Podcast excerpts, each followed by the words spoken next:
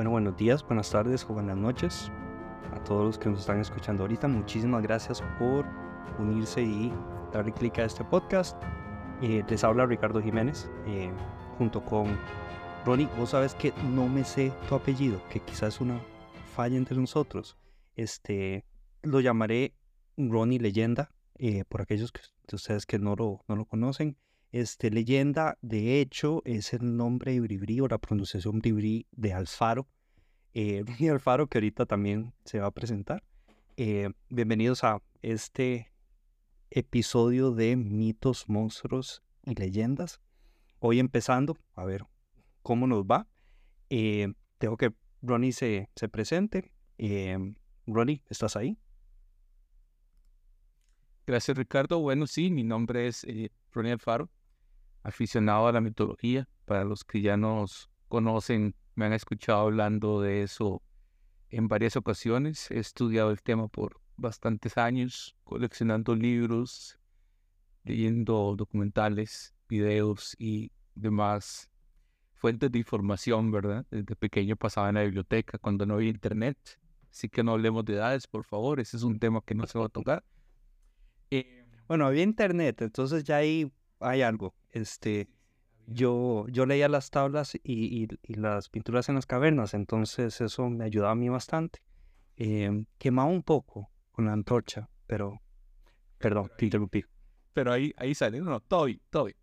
Bueno, hoy vamos a hablar de los mitos, para empezar por lo más básico, ¿verdad? De, de lo que vamos a estar tratando. Este, vamos a hablar del impacto y la razón de los mitos en las culturas y también dar una pequeña introducción de cuál es el, el objetivo que tenemos.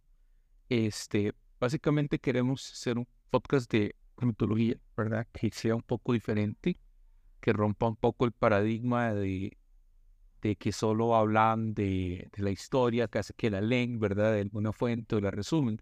Nosotros sí vamos a hablar de historias, por ejemplo, o vamos a hablar un día, por decir algo, de del emperador de Jade, de la mitología china, eh, pero de la misma forma también queremos hacer episodios que hablen de situaciones más abstractas, como por ejemplo el papel de los titanes o la diferencia de ellos con los dioses, o un episodio de, de Scar o tal vez de la eh, este de la del papel de la mujer en la en la mitología griega.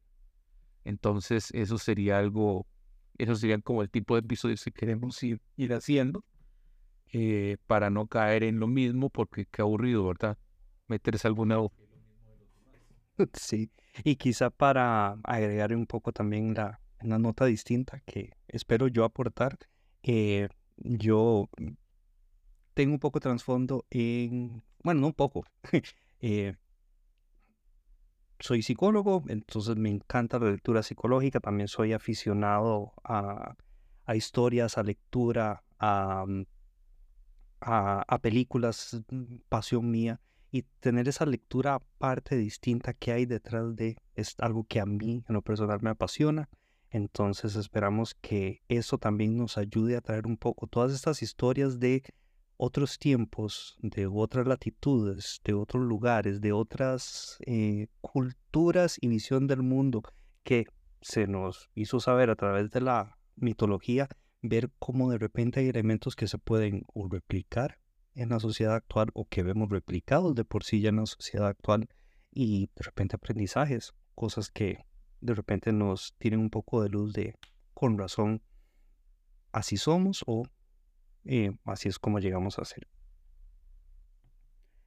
Entonces, si te parece, Ronnie, empezamos como con, con las bases. Eh, más adelante vamos a, a mencionar qué esperamos de los siguientes capítulos, pero no vamos a poder hablar de esas otras latitudes, panteones y demás si no tenemos ciertas bases. Entonces, quizá empecemos por ahí, definiendo qué es un mito, eh, qué es una simple historia, es ficción. Eh, lo que me contaba mi papá para que yo dejara de hacer tantas preguntas este, y que me quedara sentado sin joder tanto, eh, o eso es lo que me decía mi tata. Eh, Ronnie, ¿cómo podrías definir vos un mito? Esa es la pregunta más fácil, pero también más difícil, de todo esto. Curiosamente mi papá decía lo mismo. Perdón, dale. Porque el mito se ve, este, cuando lo digo yo, mito, hablamos, pensamos en algo que es mentira, ¿verdad? Pensamos en algo que no es como, no, es una historia que no es cierta. ¿Por qué? Porque a veces nos recordamos de frases como, ah, verdad o mito, o, o el mito de Zeus, que ya sabemos de que él no anda por ahí tirando rayos, ¿verdad? Eso lo sé, no, es Thor.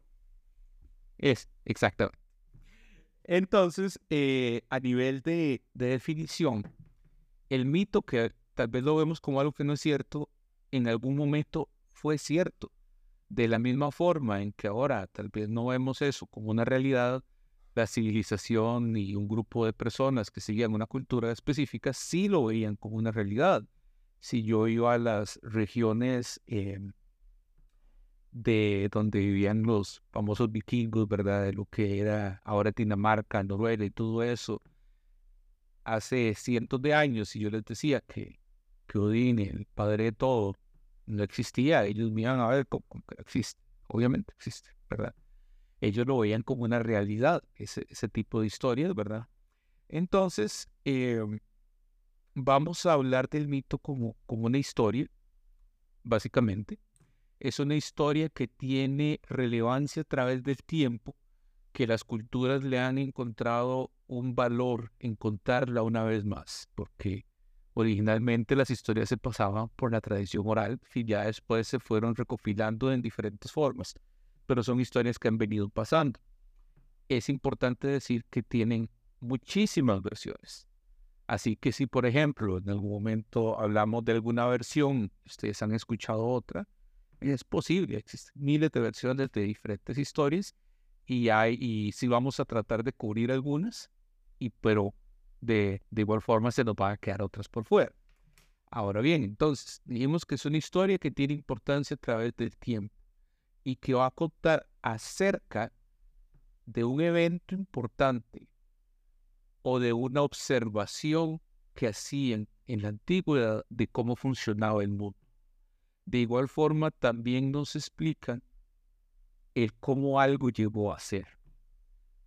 Con eso me refiero a situaciones como, por ejemplo, los mitos de la creación de diferentes este, panteones, donde hablan de cómo inició el mundo, cómo inició el universo, este, o cómo termina, como es el caso de Ragnarok, por ejemplo, la cultura, ¿verdad?, en la mitología nórdica.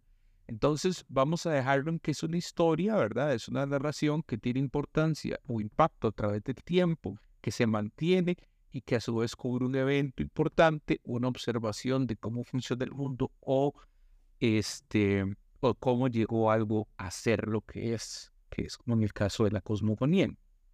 Entonces, ya para, para dar un par de conceptitos más y ya pasarle a Ricardo, de hecho, Sí, eh, nada más quería aprovechar eso que dijiste. Parte de las cosas que me gustan de, de los mitos, eh, iba a mencionar solo dos, es este intento de tratar de explicar lo que no se entiende, lo que no se sabe. Eh, y aunque actualmente nosotros vivimos después de que 400 años de una aplicación de un método científico en donde hay un acercamiento ya metódico de cómo aproximarse a la verdad, los mitos son esa primera intención o forma de, bueno, cómo lleno esta curiosidad de, ya, como dijiste, Ronnie, pero ¿dónde venimos? ¿De dónde viene todo? Eh, y todo, obviamente, muy atravesado por la cultura. Entonces, en lo personal, de las cosas que me llaman la atención es que por esos anteojos que estas culturas tenían puestos para explicar, bueno, yo creo que eh, y todos estamos de acuerdo que esto se dio porque Osiris vino y, o el, dios que sea, o el concepto que sea, también nos dice algo de la cultura, nos dice algo de esa realidad. De alguna cierta forma es como hacer antropología con la palabra o con el lenguaje. Entonces me gusta eso de que es como la forma de explicar lo inexplicable y además este puente para encontrar y conocer estas culturas ancestrales. Exactamente, eso es básicamente lo que se buscaba. De hecho, el, mito como tal es el, antecesor de la ciencia, es lo que estaba antes, es lo que trataba de dar una explicación del mundo y de las realidades, ¿verdad? Este es lo que tratábamos de usar para explicar de dónde vinimos o tratar de entender hacia dónde vamos e incluso para tratar de lograr un lazo con la con las divinidades como lo decían verdad en la antigüedad. Pero, pero vamos a hablar de unos conceptos prometo que va a ser una de las pocas veces que vamos a ver teoría este, y no, no sale en el examen. Pero sale en el quiz. Sí en el quiz sí sale. Ah, vamos a hablar de conceptos por ejemplo el concepto de mi tema. Su tema. Mi tema exactamente. Okay. El mi tema es la unidad básica que contribuye a la trama y al significado de un mito. Ahora, ¿qué es la unidad básica? Muy bien. Un mi tema puede ser, por ejemplo, la creación. ¿Por qué la creación es la, unidad básica? Porque si tomamos, por ejemplo, la mitología nórdica, estamos hablando, del mito de la creación de ellos, ¿verdad? Y yo puedo agarrar ese concepto y pasarlo a la mitología griega y hablar del mito de la, de la creación en los griegos sin ningún problema y sin tener ninguna, este, ninguna, ningún conflicto entre ambos. De igual forma puedo tomar la creación y usarlo como un elemento en, en la mitología japonesa. Entonces, cualquier cosa que yo pueda agarrar y pasarla con un tema de un lugar a otro, eso es mi tema, por eso se habla de que es lo mínimo. Eh, el fin del mundo, eh, los diluvios, eh, la creación, todos esos son mis temas. La razón por la que ella no me llama después de las citas, ese tipo de... Ok, entendido. Ahora bien, vamos a hablar de un arquetipo. Esa es una palabra que se va a mencionar mucho. Esta ya es la más conocida. Pero un arquetipo es un modelo universalmente reconocido en historias, personajes o símbolos que se repiten culturas y tiempos. Muy fácil. Vamos a hablar de Heracles, que por cierto es uno de los famosos conceptos eh, mezclados. Heracles es el Hércules de la mitología griega, porque Hércules es un héroe de la mitología romana. Pero bueno, entonces yo hablo de Heracles, ¿verdad? Hércules, para hacer en este ejemplo. Me imagino, ¿verdad? el personaje musculoso que es bueno peleando, que mata este, a diferentes monstruos, ¿verdad? Entonces, al hablar de un arquetipo, yo es cómo hago el modelo de un héroe, cómo agarro yo y veo a un personaje similar en, otra, en otro mito y yo digo, ah, mira, este, este es el héroe, tiene características como que es musculoso, como que realiza tareas sorprendentes. Entonces, todo ese marco que yo le doy a alguien como un tipo de, de eh, modelo, eso es un arquetipo. Entonces, cuando hablamos de, ah, es que ese es el arquetipo del héroe, es porque ese algo tiene todas las características que nosotros normalmente referenciamos a un héroe. El otro elemento, eh, concepto, perdón, la cosmogonía, esos son los mitos que explican el origen y la creación del universo, el surgimiento de los dioses humanos y la existencia como tal. Eso está fácil. Eso, al hablar de la cosmogonía, hablamos del de toda la historia, desde la creación y cómo vino y cómo llegamos a ser, como decía antes. Y después tenemos la teogonía, que la teogonía básicamente se refiere en la estructura, al origen y a la genealogía de las deidades. O sea, quién es el papá de quién, quién es la mamá de quién, con quién se casó él y de dónde salieron estos y aquellos. Eh, en la mitología griega eso es complicado por, por Zeus, ¿verdad? Que ese señor era bastante bastante ocupado en ese sentido, pero en otras mitologías como la nórdica vamos a ver de que es muchísimo más fácil de explicar y hasta de, dibujar. Esos son los conceptos que tenía. Los vamos a utilizar unos más que otros, pero era importante, ¿verdad? Tenerlos por ahí. Ahora entonces vamos a hablar un poco de la importancia que tienen los mitos en diferentes áreas. Entonces se lo paso a, a Ricardo, que quería hablar un poquito de eso. Muchísimas gracias. Este, bueno, entonces, ¿por qué aparte de un interés sumamente ñoño estaría alguien interesada eh, o interesado en ver un poco mitos? Bueno, a veces, como mencionaba, es una forma de llegar a una cultura, pero también puede ser la forma en que nos acercamos a temas generales como historia, eh, nos da conocimientos de sociología, psicología y otras áreas. Entonces, de algunos que nos gustaría mencionar, eh, es que sí, es una muy buena forma de hacer un acercamiento a la historia, porque a veces, o muy en general, los mitos contienen elementos que reflejan un poco esa historia, quizá un poco estirados, un poco adornados con elementos que son propias de esa cultura, cultura, pero que igual están basadas en experiencias muy reales, ya sea que pasaron de forma histórica, aunque hay otras que veremos más adelante que reflejan realidades o cosas que pasan muy a lo interno de un individuo o una cultura.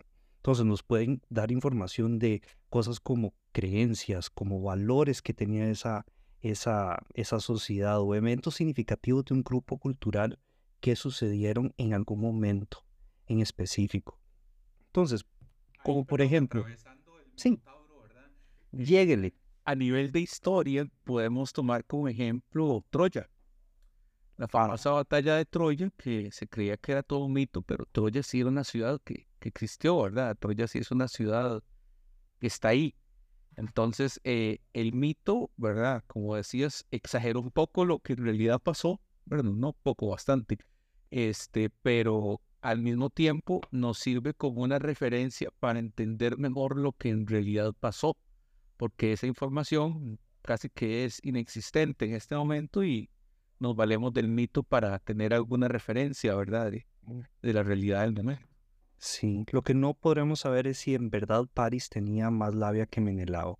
Eso se lo dejamos completamente a Elena, pero eso es en la parte de chismes que se pueden ver más adelante. Ahora, otro ejemplo que también me gustaría compartir, así como vos hiciste, Ronnie, es el ejemplo de la fundación de la ciudad de Tenochtitlán, eh, que responde a una también una visión muy específica de un pueblo, eh, que eran los mexicas, que es lo que eventualmente le dio nombre a, a, México. Y la fundación de, de esta ciudad fue porque eh, se había dicho que su dios, el dios de la, em, del sol y de la guerra, que se llama Huitzilopochtli, eh, y perdón a todos los aztecas que nos escuchan, eh, yo sé que acabo de hacer, pasarle por encima ese nombre, pero instruyó que fundaran su ciudad en un lugar donde encontraran a un águila matando una serpiente sobre un cactus. Y resulta que eso lo pudieron encontrar eventualmente en el centro de un lago, el lago Texcoco, que estaba en una pequeña isla. Encontraron la bendita águila matando a las serpientes sobre el cactus.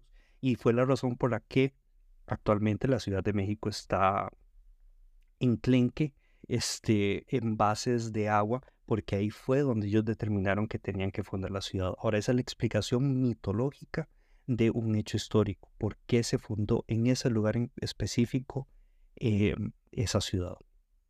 Ahora, aparte de elementos de historia, también la mitología nos puede hablar de la sociología o lo que son las expresiones culturales que nos dicen las normas, valores compartidos por la sociedad.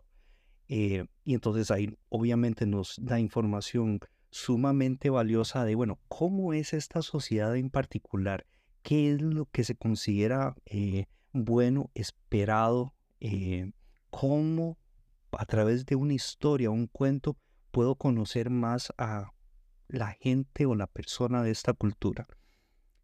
Estoy pensando en un ejemplo que no sé si eh, unos conocerán, pero a mí siempre de pequeño me llamó la atención las historias de Tío Conejo. Eh, uno las conoció, yo creo que a través de los cuentos de mi tía Panchita. Ronnie, no sé qué tanto vos conoces o seguías yo me acuerdo los libros de pequeño que tenía de Tío Conejo. Bueno, y ahorita la, que la mascota del parque de diversiones acá. Em, pero resulta que leyendo un poco, Tío Conejo no necesariamente es una estructura tica. No es algo exclusivo de Costa Rica. De hecho, el personaje Tío Conejo se presenta en otras latitudes, en otros países latinoamericanos. Ah, debe ser algo latino. No necesariamente.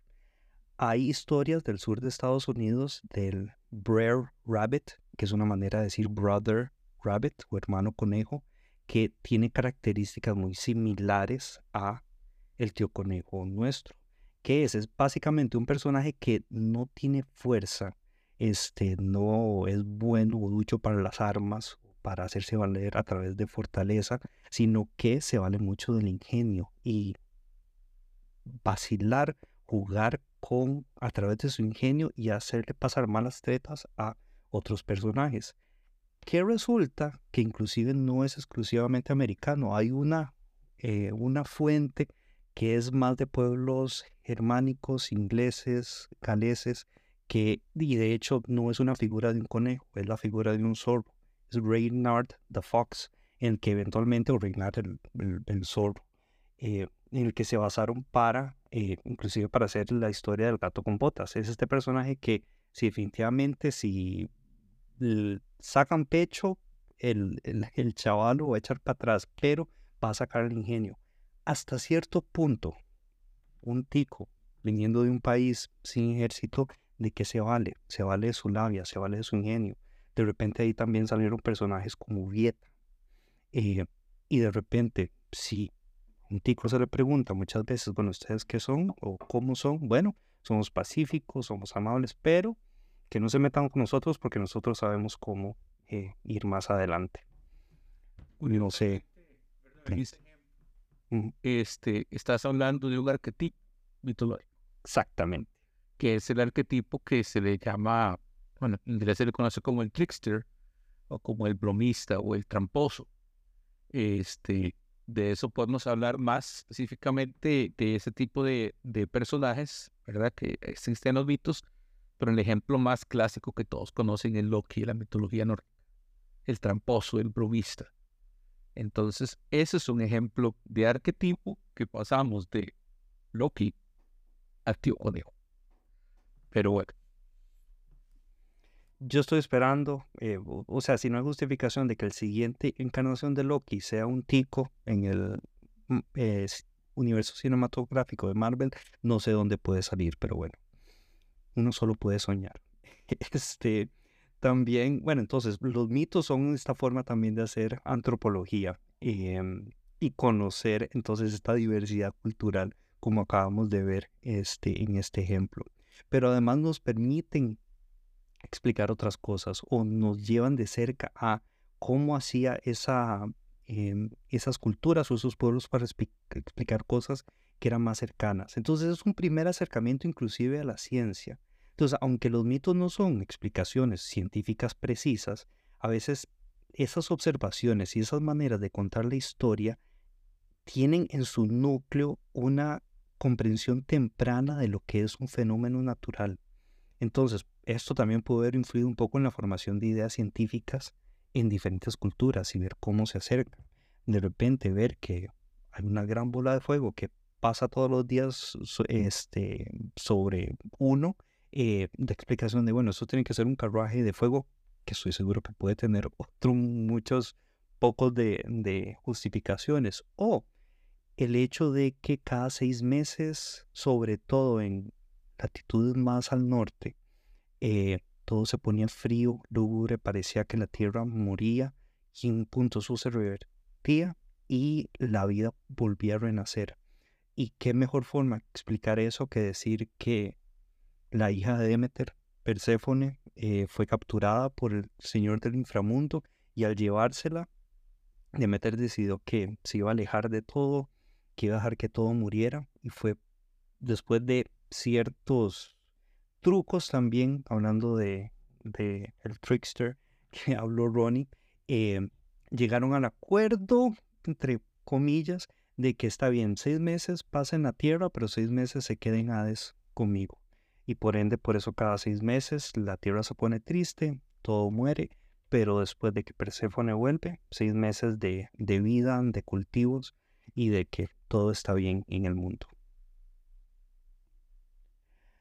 También, aparte de ser un acercamiento a ciencia, también era una mirada al, hacia adentro, una manera de explorar temas psicológicos universales. Entonces los mitos también nos permiten ese acercamiento a la psicología, eh, explicarnos cosas como, bueno, pero ¿qué es el miedo? ¿Qué es la esperanza? Este, ¿qué me puede decir esto de la forma en que yo crezco? Y no voy a repetir mucho esto porque puede que muchos hayan escuchado ya mitos como el de Edipo, que es como el, así lo más corriente y cliché para decir mitos en psicología, pero eh, es una excelente forma de explicar cómo cuando uno es pequeño y se cree la majestad, su majestad del bebé, en donde todo lo que yo quiero se hace, este, me enamoro de eso que siempre me provee lo que yo quiero, mi madre, y no voy a aceptar ningún tipo de ley externa, entonces mato a mi padre. Y cuando me doy cuenta de lo que he hecho y que la sociedad no permite que yo sea solamente lo que yo quiero hacer y sea un puro impulso, entonces que decida sacarme los ojos y decir, bueno, eso nunca pasó, entiendo cómo es ahora, pero que igual eso nos conduzca de alguna forma. Entonces, una forma de explicar a través del, del mito que no era algo así de trabajado y es hasta después que hay tiempo y comparación y un poco de referencia de qué puede significar esto, que hay personas que se dan cuenta que eh, estos mitos significan algo más. Creo que, es importante mencionar que muchas veces los mitos hablan más del símbolo que de la señal. Y para ver un poco qué es la diferencia entre eso, una señal es, es algo que significa una sola cosa. Si veo un círculo cruzado con una línea roja, eso sé que es la señal de prohibido, de no se hace. Un símbolo tiene más significados que eso. Un símbolo me puede explicar una cosa como también ser muy cierto que explique alguna otra completamente. Si vamos a ver un ejemplo mucho más burdo de lo que puede ser un símbolo, el dinero muchas veces es un símbolo. Eh, el dinero puede ser lo mucho que valgo yo o vale algo, puede ser este horas de tiempo o el dinero es este glamour y es privilegio o también puede significar esperanza. El hecho que signifique y represente diferentes cosas para diferentes personas, inclusive para la misma persona en diferentes situaciones, es que lo convierte más en símbolo que en señal. Eh, así que no se crean eso de que el dinero es señal de estatus. Podrá ser símbolo a veces, pero no siempre. El dinero y las joyas, hay una creencia popular de que son cosas malas, de que el dinero es del diablo, que hasta la gente decía antes, pero es curioso porque todo eso viene de, de que como las joyas se encontraban en las minas y muy profundo, eh, relacionaban eso con el reino de Hades, con el tártaro y con todo ese tipo de cosas que antes se creía que estaban, que estaban más, bajo la tierra. Y siguiendo con, con el tema, ¿verdad? De, del impacto de los mitos, podemos verlos, ¿verdad? Como, eh, como Ricardo decía, ¿verdad? El tema de, del antecesor de la ciencia, de que nos explicábamos que los rayos eran el arma que, que los cíclopes le dieron a Zeus y que los, cuando veíamos una rayería, tal vez ellos pensaban que había una pelea en el Olimpo. En vez de tirar los platos, Zeus tiraba los rayos cuando él les reclamaba por sus aventuras. O este, también podemos ver los mitos como una exploración de cómo se transmitían los valores y normas, como el mito de Ícaros y la advertencia de la arrogancia y la desobediencia, ¿verdad? Y también podemos ver este, los mitos como en el mundo moderno, cómo se continúan utilizando para crear nuevas mitologías como este, la del Señor de los Anillos, por ejemplo. Entonces, eh, la influencia de los mitos es muy grande. Mm, a, nivel que vayamos eh, hablando en más episodios, vamos a ir entendiendo más el impacto que tienen. Pero para responder la pregunta del post de hoy de por qué tenemos mitos, desde mi punto de vista, la respuesta es muy simple: es porque somos curiosos, porque la humanidad necesita tener un porqué. Y si no tiene un porqué, genera un porqué. Entonces, por eso es que tenemos mitos para transmitir, para sentirnos en paz de que tenemos una explicación para, para las cosas que, que somos, que vemos y las que, y las que no vemos. Pues me parece súper interesante y relevante ese comentario que acabas de hacer porque también llena un poco la pregunta de, pero ¿por qué ahorita tenemos personas tan fascinadas y tan seguidores, ya que mencionaste El Señor de los Anillos, a ciertas mitologías. Eh, podría decirse que inclusive hay un cierto acercamiento a necesito algo que me diga, que me explique qué viene detrás, qué es la, la eterna, cuál es la razón de la vida, cuál es la respuesta a la vida.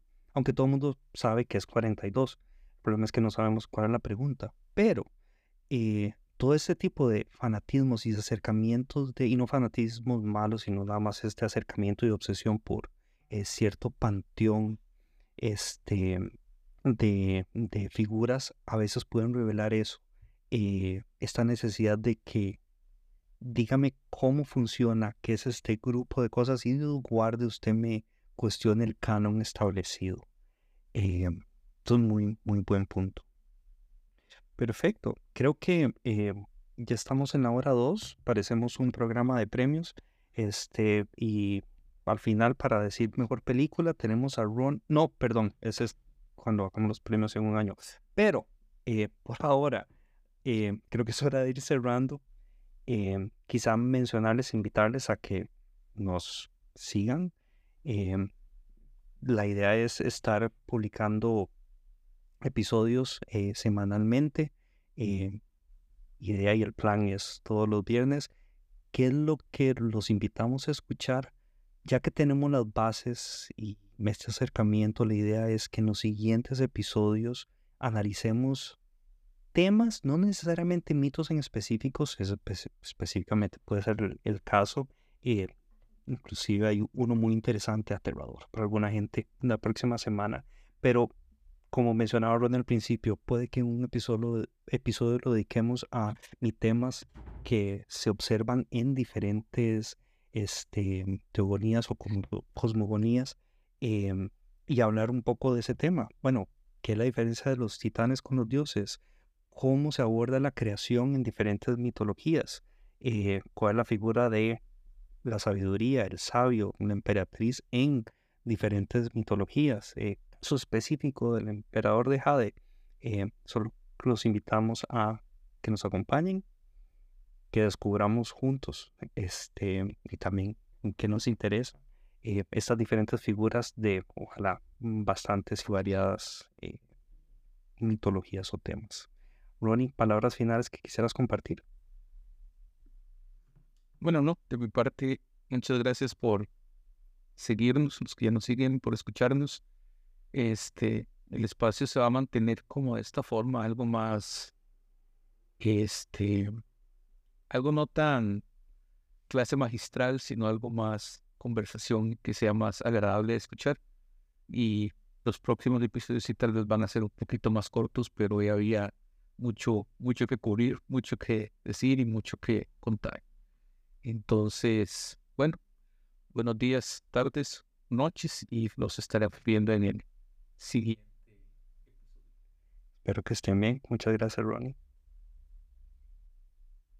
Y nos estamos viendo.